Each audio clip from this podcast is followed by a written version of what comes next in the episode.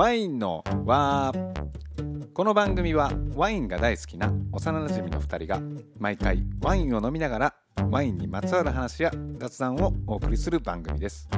満月と新月の日たまにハーフムーンの日に配信しております。まあ要するにワイン好きの2人がワインを飲みながらお話をするだけっていう番組です。えワインのはしんちゃんです。よしきです。やよしくん。はい。夏も真っ盛りですね盛ってますね。だいぶね。うん。暑いけどね暑いよ。今日もクーラー止めて収録してます、はい。まあいきなりぶっ込むけど好うん。きな野菜ある？好きな野菜、野菜は好きやね、全般的に。ああそうえー、特に？その中でも？そうそうそうそうえー、難しいこと言うななんやろな人参？嘘うん、俺人参好きやねん。なんか濃厚やん、味が。人参？嘘つかへん。なんかあんまイメージないけどあ、そう。それはヨシキのイメージとして人参がないってこと？そうそうそうどんなイメージやねいやまず YOSHIKI 君のイメージとして野菜のイメージがないよん。なんでほな聞くの？なんで聞くの？いやなんでってまあこれはねその後理由は明らかになるほど、なるほど。はいなりますいはいはいいや僕はね、うん同じ根菜といえば根菜なんやけど、うん。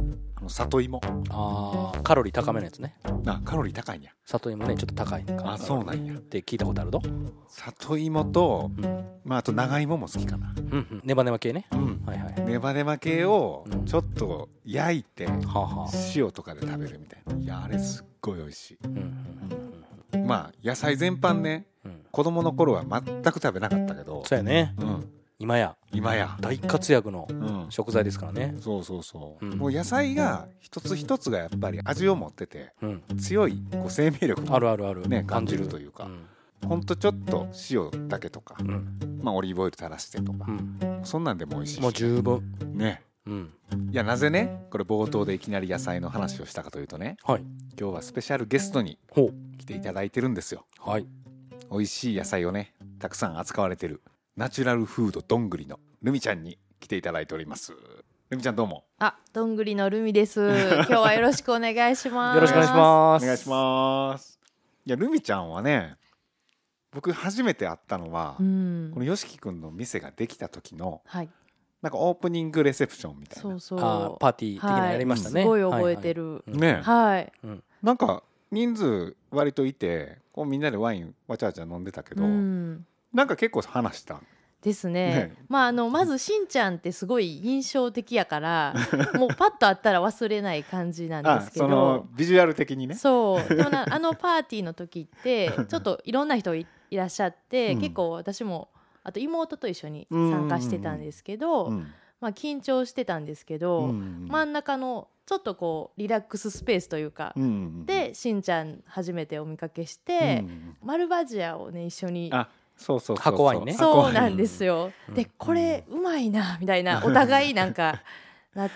そう。でそのマルバジアのあの箱ワインが4種類ぐらいあるのかな？はいはい。ルナーリアっていう生産者のねはい、うん。あのビオデナミで作ったあー箱ワインなんですけど。うん。はい。他にもいろいろね、はい。うん。はい。まあ結構ねリーズナブルな感じのね、はい。うん。箱ワインが4つあってそれを順番にこっち飲んであこれはこういう感じなんや。そうそう。で次こっち飲んでこれこういう感じなんやって。4つ目飲む頃にはもう初めの味忘れてるからもう一回初めに戻ってみたいないやもう初めて会った時にどこぞの大御所の方がいらっしゃってるんやろみたいな。でもなんか私たちちょっとまあ若手というかうん。にこれ美味しいねみたいな感じでほんま初めて会ったのに、まあ、前から知ってるお兄ちゃんみたいな感じで話しかけてくれはって、まあ、全く人見知りないからねしんちゃんは。そうだからもううん。その時ふーっとリラックスして「いや美味しいですよねこれも」みたいなあ感じで。すーぐ入り込めたっていう感じね。そうなんですうん。よだからもうその時の印象がすごい残ってますね。なるほど、うん。それがだから23年前かな？そうやね僕のレセプションやから1年半前かなそうですね。1年半2年弱か。そう。そうかそんな最近か。そうですそうです。よしきさんとも私はその時初めて。そう。妹はずっと東京でお世話になって不思議な縁で、うん。そのルミちゃんの妹が東京でうん。働いてたフレンチレストランのにいた子なんですよ、後輩やったよね。はい、でたまたま京都同じ出身地。すごいいろいろお世話になって、うん。まあ夜遊びとかも教えてもいらったやいやいやいう何の世話もしてないんですけど。はい。っていう感じのね、はいはいはい。今日はルミちゃんに、はい。よろしくお願いします。よろしくお願いします。人参と里芋めっちゃ意外でした。ああそうなんや。なんかもうちょっとこう分かりやすい美味しいのってトウモロコシとか。ああトウモロコシもああそうかそうか、気づいてないだけかもしれんね。でもなんかいいなと思います。渋めの野菜。なんか野菜占いみたいな。なんかねたまにタロットならぬちょっとまあそんな言って怒られるかもしれないですけど、うん。ベビーリーフが一番好きって言った方がいて、ああマニアックやね。ちょっとチャラいなみたチャいなラいチャラい。あまあまあどうですかね。ベビーリーフはチャラいね。うんだからちょっと人参と里芋は渋めですよね。あ割と昔からまあオーソドックスにあってうんなんか単体だとそんなにこうピックアップされない野菜というか。ほああそうかね、うん。なんか味が人参に関しては味がすごい詰まってる感があるんですよね、うんいいですよね。うん。そうかもしれんね、うん。うん。私はなんかあの前は好きじゃなかったけど美味しい野菜に出会って好きになったランキングは、うん。カリフラワーとあとグリーンピースほえなんかグリーンピースって美味しいもんだと思ってなくって、うん。弾きたいやつみたいな。う、うん。うん。どっちかというとね子供の時かっていうとそうやったもんね。そう、うん。でももう初めて美味しいやつ食べた時に、うん。それはまあ自然農家、まあ、無農薬かな？うん。のグリーンピース食べた時にうわ一粒でこんなうまいんやみたいああななるほど。やっぱ全然ちゃうんや。うーんありましたね本当うんに。カリフラワーも同じで、うん。なんか給食に出てきた時にちょっとパッサパサの塊みたいな、いうん。やなんなんやろこれって思ってたけど、初めてほんまに美味しいやつ食べた時に、うん。もう茹でて塩でもう抜群みたいな。うん確かにね、ん。そうそう人でも一緒でなんか見た目は脇役っぽくてもうん。すごい芯があってうんうんうん。人いますよね。うんうんうんうん。うんまあそんなねはい。今日は人参とはい。里芋と カリフラワーととグリーンピース。で お送りします。さっき言ってもうた。言わんといて。あごめんごめん。ごめんごめん。奪ってもうた。わここでねじゃあどんぐりって僕言いましたけど、はい。さっきナチュラルフードどんぐりとはい。紹介しましたけど、うん。ナチュラルフードどんぐりってえ京都の左京区にある野菜も売ってて自然食品とかも売っててでそこにワインも売ってるんですよね。はい。今はワインも扱っております、まあそこのお店でルミちゃんは2代目っていうの？そうですね。両親がまあ始めたお店なので、僕の家からも結構近くて、ね。うん。また素敵なお店なんですよね。うん。いやーうん。もうそんなありがとうございます。でどんぐり結構あの長くやってると思うんやけど、はい。そもそもこういつ始まったん？私が生まれる前から一応あるみたいで、へ一応私が今年で34なので、うん。まあ、3 5 6年前みたいな感じで。あルミちゃんが生まれるほんま直前に開業しはったってことちょっと前なのか、うん。はっきりしないところがまた私はいいなと思ってるんですけど、うん。まあ、345年前からだからどんぐりはあるってことだよね。はい。まあ本当に日常生活に必要なもん売ってるんで、うん。そんなにこう特別感がないというか、だから記念日とかも覚えてないみたいで周年とかもないんですよ、うんうんうん。だからまあ大体そんぐらいやってきたみたいな、まあ、いつ始まったとかもそう。ない感じあのえて覚えてないというかまあおうんまあ、走り続けてきたみたいには言っててまあ、それは日常品を売る店としてはいいかなっていううん。ふうには思ってますね。そうなんですね。本当ナチュラルフードどんぐりっていう感じで、まあ野菜が結構置いてあって、うんうん。その有機農法の野菜とか自然農の野菜とかで食品も結構あるんやけど普通に言ったらシャンプーとかそんなのそうですね。ねうんあって。まあ、暮らしに最低限必要なものは一応揃うようになってますね、置いてないけど、まあ、布団とか服とかそういうのも頼まれればそういうことないねそうなんですよ。暮らしに寄り添う店。そうですあねー。そう本当にそういうイメージですね。うん。日常にって感じの、うん。はい。そうなんですよ。ほんまに気軽に入れる気さくな感じの店でそこにワインも置いてあってそうですね。ワインは最近、あれはね結局父と母がうん。どっちも酒飲みなんで、うん。結構驚かれるんですけど自然食品店みたいな店ってあんまりお酒飲まないみたいな印象とか持ってはる人もまあいるみたいでまあ、健康志向みたいな感じで。そうですね、うん。でもお酒もすごい大好きで、うん。多分自分たちが楽しむ分に扱ってきたのはもう20年以上多分使ってきてて、うん。で主犯免許取って店でこう並べてっていうのは多分15年ぐらいですかね。まだあんまりそのナチュラルワインっっていう言葉とかもあんまり出てきてない時に、うん、ナチュラルな農産物を扱う延長で自分たちが飲みたいワインを置き始めたっていうのが多分きっかけですかね。だから私が二十歳ぐらいの時学生の時にはもう誕生日祝いとかになんかワインとか送られてきてましたね。うん。もうその時から美容ワインみたいなそうですね。多分その時私がまあ意識があんまりないんで分かってないけどなんかうっすらアルザスのなんかナチュラルなワインを送ってきてたようなイメージが今は結構さらに広がったんじゃない？そのレパートリーが。イタリアのワインとか結構置いてるよね。そうそう。あの 私がまああの東京でちょっといろいろ勉強してきて帰ってきて、うん、まあ、両親が選んでたものと、自分がちょっと見てきたものと、両方並べてる感じなので、うん。イタリアとか、最近はちょっとだけ一部ジョージアとか、そうですね。でもあくまでも八百屋っていう感じ、野菜買いに来た人が今日の晩ご飯であちょっとワインも買っていこうかなみたいな感じのセレクトに一応してる感じですね。そういうところで気軽にワインを一緒に買って帰るみたいな、そのスタイルが僕はすごいいいなと思って。そうですね、うん、だからなんかそのまあワインショップでお気に入りのワインとかいっぱいこう置いてる人が、うん、なんか今日ちょっとストックなくなって であ野菜買いに来たついでに、まあ、今日の、まあ、1本ついでに買ってこうかみたいな気軽な感じかなと思ってます。やっぱり餅は餅屋じゃないですけど、うん、ほんまにワインのこうワインショップで買うっていうのとは、まあ、少し役割が違うのかなって。いや僕はまさにそんな感じで行ってますね。家結構近い ああそっかしんちゃんの家近いね。そうそう、うん、ほんまなんか野菜とか買いに行ったついでにあちょっとこれ買っていこうみたいな。ね、ちょっとストック切れて、うん、今日のワインがないみたいな日に来てくれはった時嬉しかったですね。気さくな感じで寄れずね、うん、どんぐりです。ナチュラルフードどんぐり。そうそうそう。ナチュラルフードどんぐり。で今日はねなんかルミちゃんお土産を持ってきていただいて、うん、僕たちの目の前にはこれナスかな？可愛らしいね。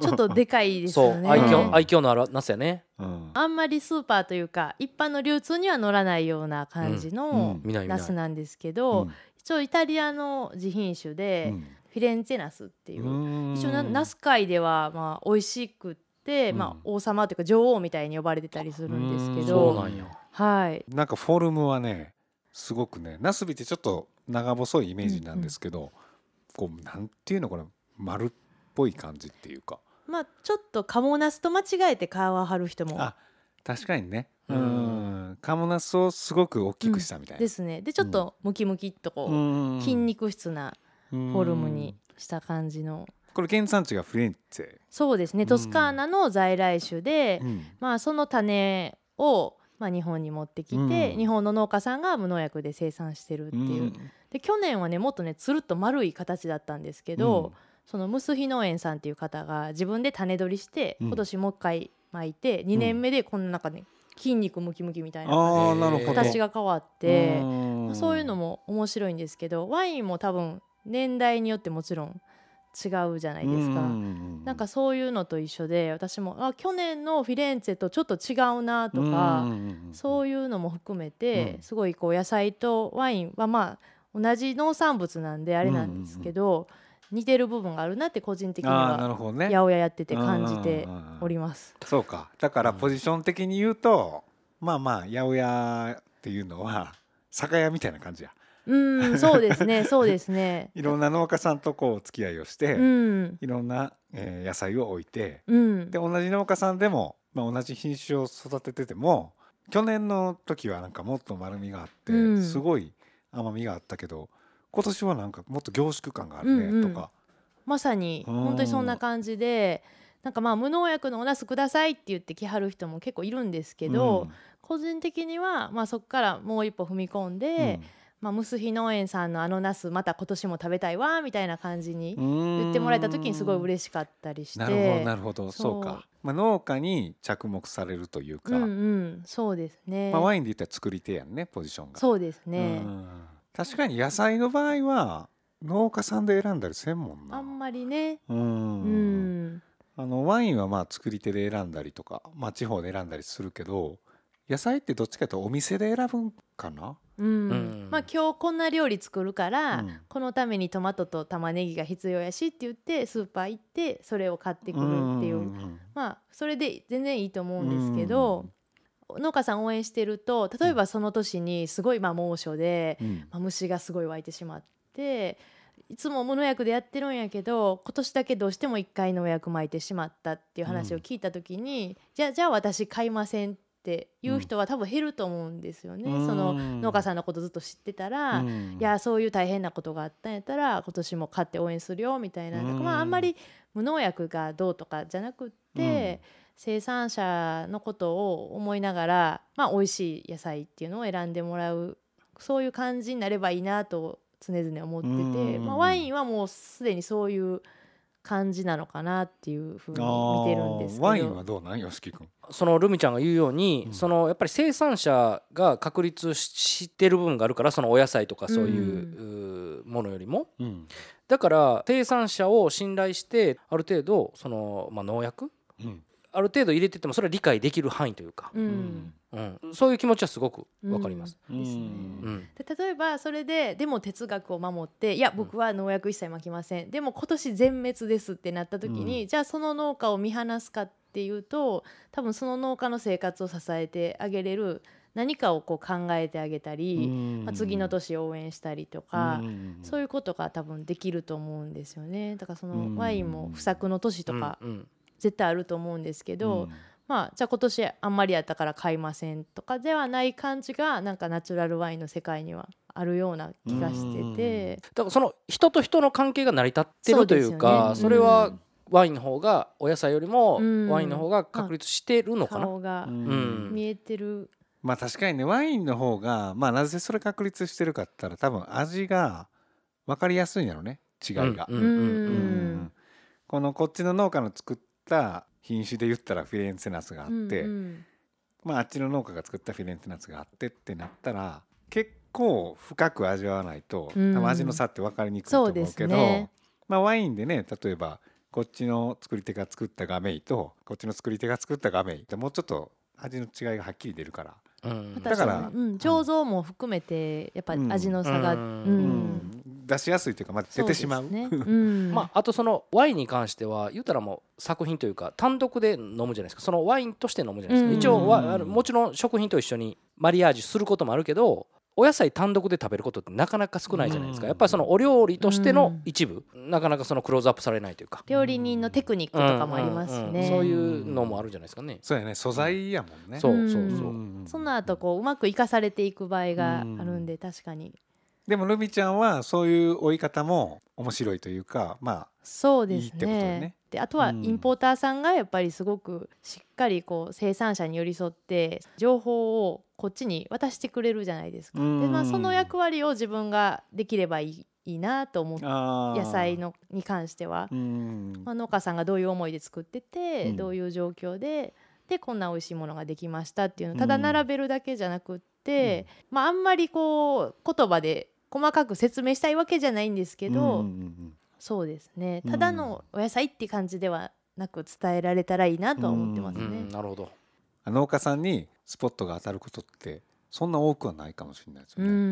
うだからそのルミちゃんとか、まあ、僕もそうですけど生産者の本質というかうん。を伝える重要な役割なのでね。すごくちゃんとせなあかんなと思いますね。うん。なんか間のメッセンジャーみたいなそう。そうそうもうメッセンジャーやしね、はい。まあ、直接その消費者が畑に行って野菜取れたり、うん。まあ、ワインワイナリーって買えたらいいですけど、うん。まあ、買えないですし、うん。で間に入ってるので、うん。でも直接畑行って買ってきたって思えるぐらいの感度でただの野菜じゃなくてあ生産者の顔が知らなくても浮かぶみたいな感じになると、まあ、毎年やっぱりさっきも言ってたみたいにあまたこのナスやってきたみたいなうん。そういう喜びって結構季節を感じる楽しさと一緒なので。うん、それを味わってもらえたらいいなと思ってますね。なるほどね。そうや。季節を感じる楽しさと同じっていう、うん、本当にうん。店にずっといるので、うん。あんまり外に出ないんですけど、野菜に触れ合ってるだけで、うん。シーズンの移り変わりがうん。感じられるっていうのはすごい幸せですね。うん。それはいいかもね、うん。その感じ方。まあいわゆる旬ってやつですけど、うん。そうですね。うんうんうん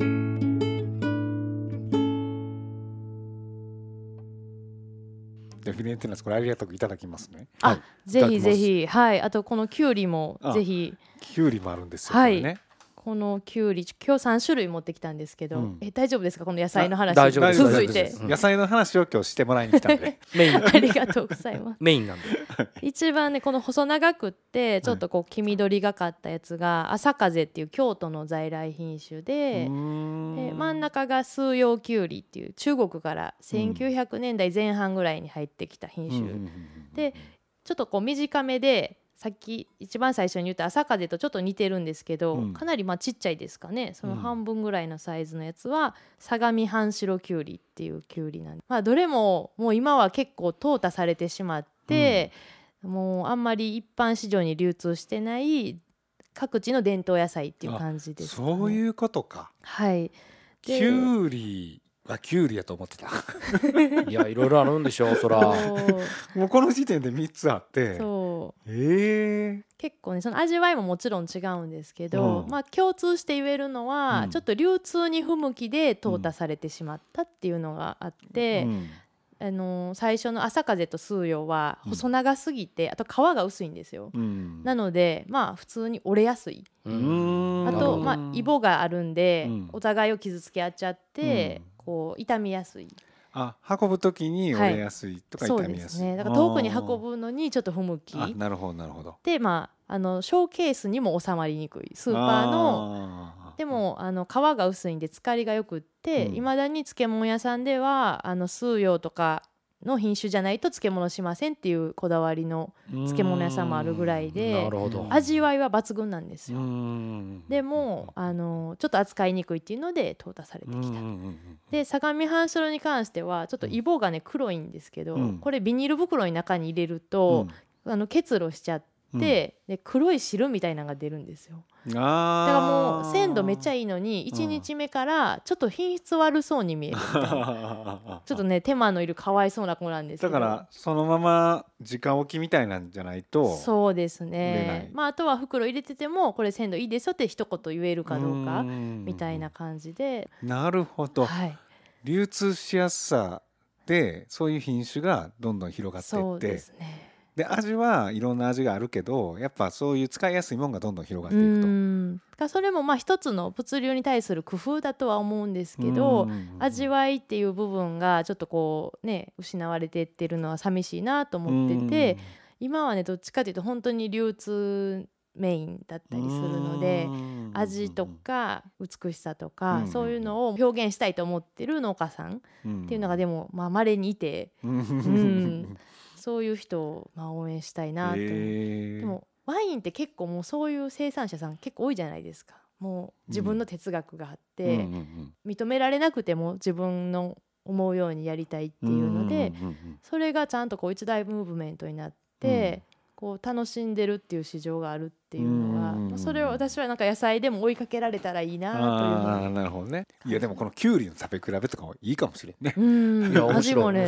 全然違うんですよ。へえ、はい。これどうやって食べるのが違いが分かりやすあいでもねやっぱシンプルにちょっと味噌つけて食べるとか生で食べてほしいですねぜひ。あまり調理せず？そうですね、まあ全部一緒の形でぬか漬けにしてみるっていうのとかでもいいですしうん。きゅうりだったら生が一番いいかな。あはい。ーえー、そんなきゅうりの食べ比べってしたことないわ、ね。うん。うん。そうですよね。まあいろんな種類があるっていうだけでも楽しめますけどね、うん。ひと夏本当に。そうかそんな着眼点なかったな、そうやね。うん。このきゅうりはきゅうりやったわ。うん。うん。うんピノノワールのワインくださいって言われてもいろいろあるじゃないですかきっと、うんうんもう本当にそれと同じ感覚ですね、はいはいはいはい。うんいやこの作り手もいるしみたいな、うん。この年代もあるしうんみたいな、まあなんとかさんのこのきゅうりすごい美味しいよみたいな。うんですね、うん。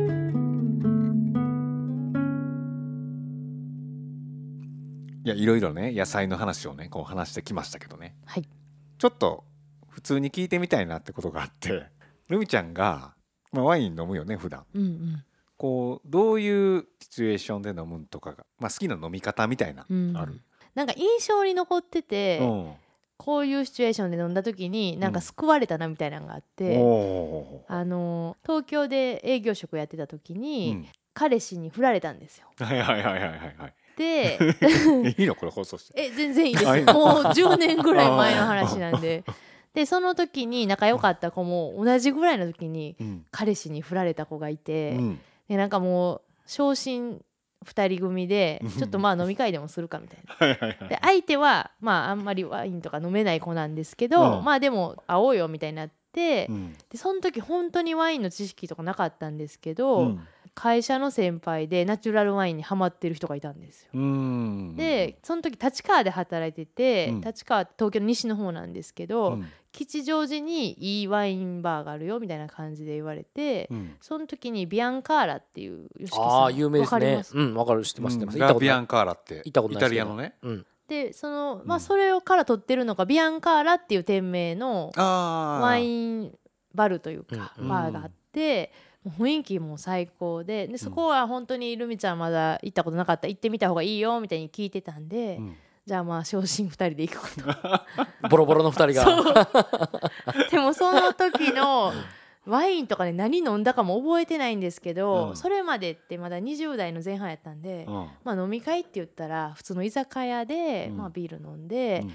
とかうんやったんですけど、あ大人ってこういう世界で楽しんでるんや みたいなのを初めて、まあ、昇進ながらに感じて、なんかねワインの印象は正直すいません残ってないんですけど、雰囲気に飲まれてうん。すごい良かったんですよね。まあうちら振られたけどこれからまだあるなみたいな、はいはいはいはい。大人ってこんなとこで楽しんでんねやみたいな。それがワインバーやったね。それのビアンカーラさんの雰囲気がね本当に好きで、うん。まあ、そっから結構ちょっとずつナチュラルワインの魅力に見せられてったっていうのもあって、うん。そう。だからまあシチュエーションどんな時に飲みたいっていうと振られた時に飲みたいって言ったらちょっと ちょっとどうなんて感じなんですけどど。でもなんかそのなんやろ酔える？うん。その味とか空気感とか、うん。置いてるお店の雰囲気も含めて、うん。なんかこういろんなこと忘れてなんかふわーっとなれるっていうのはいいなって思ってます。なるほどはい。ねまああくまで総合的な部分のうん。一部分でしかないってことですよね。ううん。ん、そう私は、うん。そうですね。トータルですごく気持ちよかったっていう。うの空間もあるし人もあるし。うんそうですね。まあその瞬間はい。の感情もあるし。すみまみたいせん、ちょっとそのどんな時に飲みたいっていうのとちょっとずれたかもしない。やれないや思ったよりすごいあの大きな答えが返ってきた。いや、うん。思い出話なんですいやけど。めちゃくちゃもっとライトな答えを想像してねたちょっと受け受け答えるのにしどろもどろしてしまっいやでもね本当今も多分ビアンカーラはありますあります。あのすごい素敵ななおお店なんでうん。東京の方には、あはそうなんや。いおすすめの。はい。よしき君は行ったことないの？ないですね。ううん。んビアンカーラ。はい。えー行ってみたいね。ぜひぜひ、うん。いや僕はねそれこそどういうのが好きかって言ったらうん。やっぱ外で飲むのが好きや。ああうん。うん。好き。でさっき野菜の話してたけど僕畑やってるんですよ。収穫時期ってまあいろいろあってもう夏野菜とかはもうここでバシッて取るっていうよりかはもう日々取れるみたいな感じなんで、うんうんまあ、今はもうししとうとかトマトとかはまあ日々取ってるんやけどさつまいもとかじゃがいもってうん。こうドンって植えて数ヶ月経って一気に取るみたいな。うんでまあそういう時にこう畑仲間が集まって畑にワインを持ち込んでね。で収まあ穫祭ですね。あそうそうそうそう、ね。収穫祭、うん。で初めそこで収穫をしてちょっと一汗かいてでワインとあとねレコードとかも。あーもう畑に置いたんね いいっすね。で焚き火しながら、うん。みんなでこう焚き火を囲んで飲むっていうのがうねん。まあうまいね。なんか焚き火ってうん。嬉しいっすよね。あうん。ー焚き火と畑とレコードとワイン？うん、なんかもう人間の喜びのすべてが詰まってる感じが あるわ。うん、そういう感じのライトな答えと思ったら。すいません。いいやいや。いややでも収穫祭は最高ですうんうん。うん。収穫祭最高です。だ収穫とワインとかなんやろな。あと畑のこう土っぽい匂いって、うんまあ、畑自体が持ってる香りみたういなんのとワインがすごく合う。多分何千年も前から収穫と音楽とうん。ワインとうん。であったんじゃないですか焚き火も。あー。大昔からみんな喜びの根源っていうか。確かにね。うん。土でうん。に壺埋めてた時代かうら。んうん。まあ脳のすごい真ん中の方のうん。作りに刻まれてる。そんな感じはしますね。ねはい。でよしき君は？そうやね。まあけどほぼあのしんちゃんと言った感じと一緒なんやけど、うん。なんかもっと抽象的になるかもしれんけど、うん。なんか空間の一部としてワインが知らんうちにこうのめり込んでるというか。うんあー。なんて言ったらいいんやろ。なんかその全ての要素の中に自然に入り込んでる時が一番気持ちいいかな。あうーん。でもよしき君はよう言うてるね。うん。なんか前もうんうん。ソムリエとかサービスマンの話をしている時にワインはあくまで心地よく時間を過ごすための要素の一つ。うんうん。で目的はまあ心地よく時間を過ごしたり気持ちいいと思ってもらえるみたいな。うんそういうのを提供するために料理とかワインとかサービスがあるからうん。みたいうな、だかんうん。らそういう感じってことだよね。そう。その一部になれたらいいと思うし、うん。僕も提供する側としてうん。その一部になれたらいいなっていうの、うーんなるほどね。うん。抽象的やな。抽象的やね。だいぶ。いやでもすごいわかりますよ。私のさっきの失恋の話も同じですもんね。ああまあうんね具、体的なワイン名はあんまちょっと覚えてないですけど、うんうんうん。全体的なうん。俺だけやん具体的な話したん。いやさすがやね。いやいやいやいや何のさすが。思ってへんけど。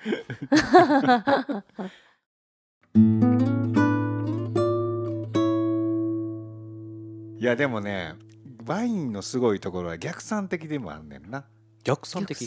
逆算。的というか、ワインを飲んで畑で焚き火してる心地よさを感じる時がある。うーん。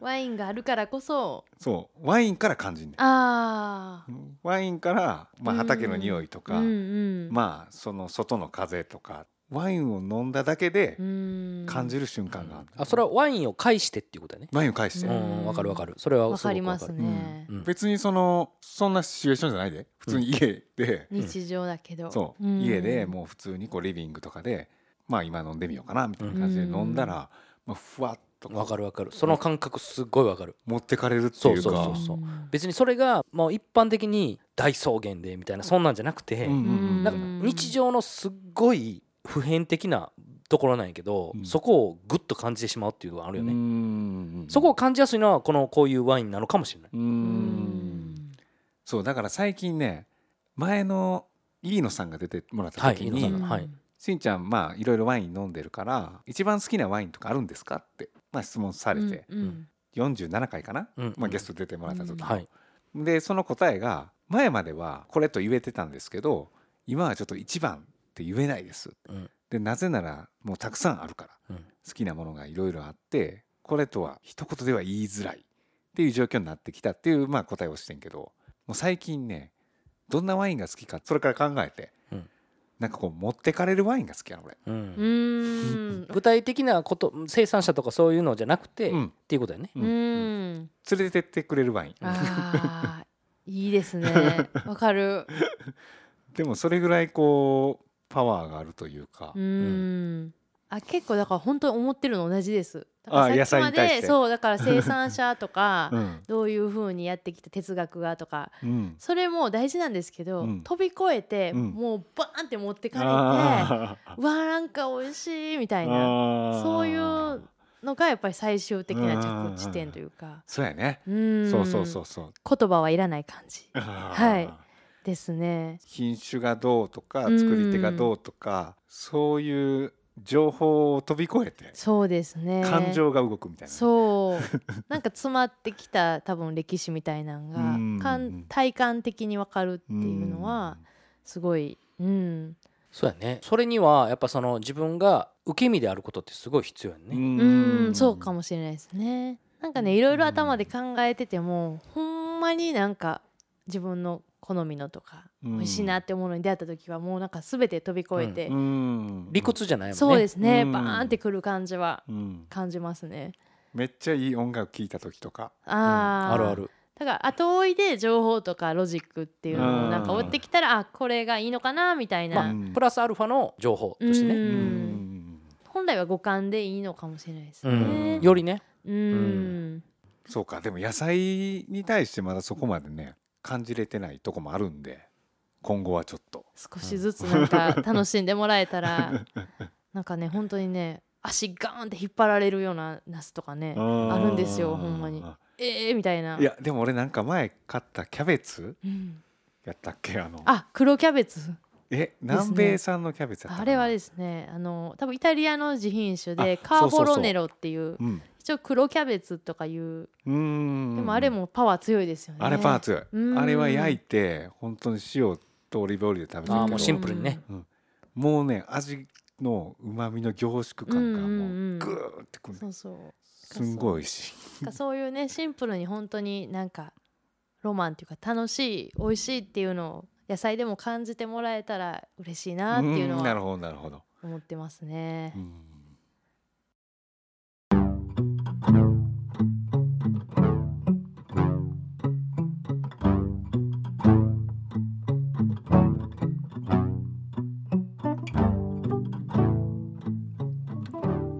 はい。っていう感じでね。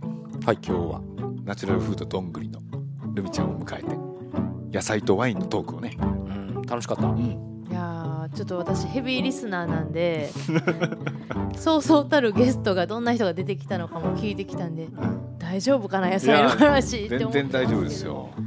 野菜みんな好きやもん。うーんそうですね、うん。まあワイン好きな感じでまた野菜も見てもらえたら嬉しいなと思ってますけど。あのね、まあ、ナチュラルフードどんぐりのインスタのアカウントがあってあそうですね。僕もフォローしてるんですけど、はい、こう野菜の話がねちょいちょいアップされててうん、あんまりこう市場には出回ってへんような野菜なんかな？そうですね。今日紹介したみたいななんかどこかの自品種だったりとかちょっと流通に乗りにくいような野菜のうん。でもまあ美味しいよっていう話とかよくあげたりしてるのでチェックしてもらえたら。そうですね、はい。あの京都の人は店に行けるかもしれないですけど、うん遠方の方はねなかなか行けないと思うんで。全国どこにでもそういう在来品種とか今はあんまりスーパーとか流通に出ないような野菜を応援してる店もいっぱいあるので、まあ、身近にあるそういうお店に目を向けてもらうっていうのもいいかなというのは。なるほどね、はい。どの地域にはまああるっちゃある、そうですね。私のね師匠だと東京のうん種から商店っていう八百屋さんがあるんですけどそこはまあメインは卸なんですけど週に1回あのマーケットみたいなのも代々木上原でやってたりしますので。えー師匠がいるにゃ。師匠がねそうなんですよ本当に。野菜の師匠。うんもう野菜から生まれたみたいな人で目利きのプロというか、はうん、その人に見せられて野菜の世界に入ってった感じはありますね。で実家がねお野菜の。継ぐ気なかったんですけど、まあ、師匠に出会ってあ野菜もいいなと思って、はい、帰ったとこありますね。代々木上原の？えっ、とねあの種から商店っていう、まあ、屋号なんですけどメインは、えっと卸なんでレストランとかああに卸しててでネットショップもやってるんですけど週に1回だけ代々木上原の、えっとね、片根ベーカリーっていうパン屋さんが、まあ、人気のパン屋さんなんですけどそこの横にあるアコテさんっていう雑貨屋さんの前で土曜日の朝かな？朝市をやってて、まあ、そこにはね本当に今日紹介したような野菜が毎週並んでて、まあ、本当にどれ選んでも美味しいので。うん、東京方面の人はそこにちょっと一回、えー、種から商店はい。行ってみたいな、まあうん種からっていうぐらいなんで、うん。種からこだわった野菜を応援してるっていう。あーなるほどなはい。えそれ師匠が売ってるの？師匠が売ってるんですよ。うん。はい。師匠がまあ2人。あ師匠男女ペアでで、はい、売ってます、なるほどなるほど、うん、もうね農家さんのことを本当に応援してて、畑の野菜を空っぽにしたいみたいな。うん。のが野菜がうまい。本当に。うわー食べてみて。いいですねそういう、ねね。野菜に目を向けて。うん。でまあ種から商店もあれなんですけどえっ、とナチュラルフードどんぐりありがとうございます。インスタグラム。すいません先輩の宣でした 矢野口ありがとうございました。ありがとうございました。ありがとうございました。楽しかった。ね。またね一一緒に飲みましょう。ぜひぜひ。ぜひぜひ。はい。はい。えワインの輪ではお便りを募集しておりましてワインの輪と検索していただくとホームページが出てきます。そちらにお便りフォームがありますのでそちらからお送りくださいはいそれではよしくん何かありますか？はい。えー、ワインは球根。ワインは球根。もう野菜から来てるのかなそれ。やっぱ野菜もワインもやっぱ共通するとこあるんやなっていうのを今日改めて感じたというかね。うーん。ワインは球根。はい。だそうですやるんじゃありがとうございます。ありがとうございました。ありがとうございました本当に。では皆さん、えー次回は満月かハーフムーンか新月にお送りいたしますので。それでは皆さんごきげんよう。ごきげんよう。ごきげんよう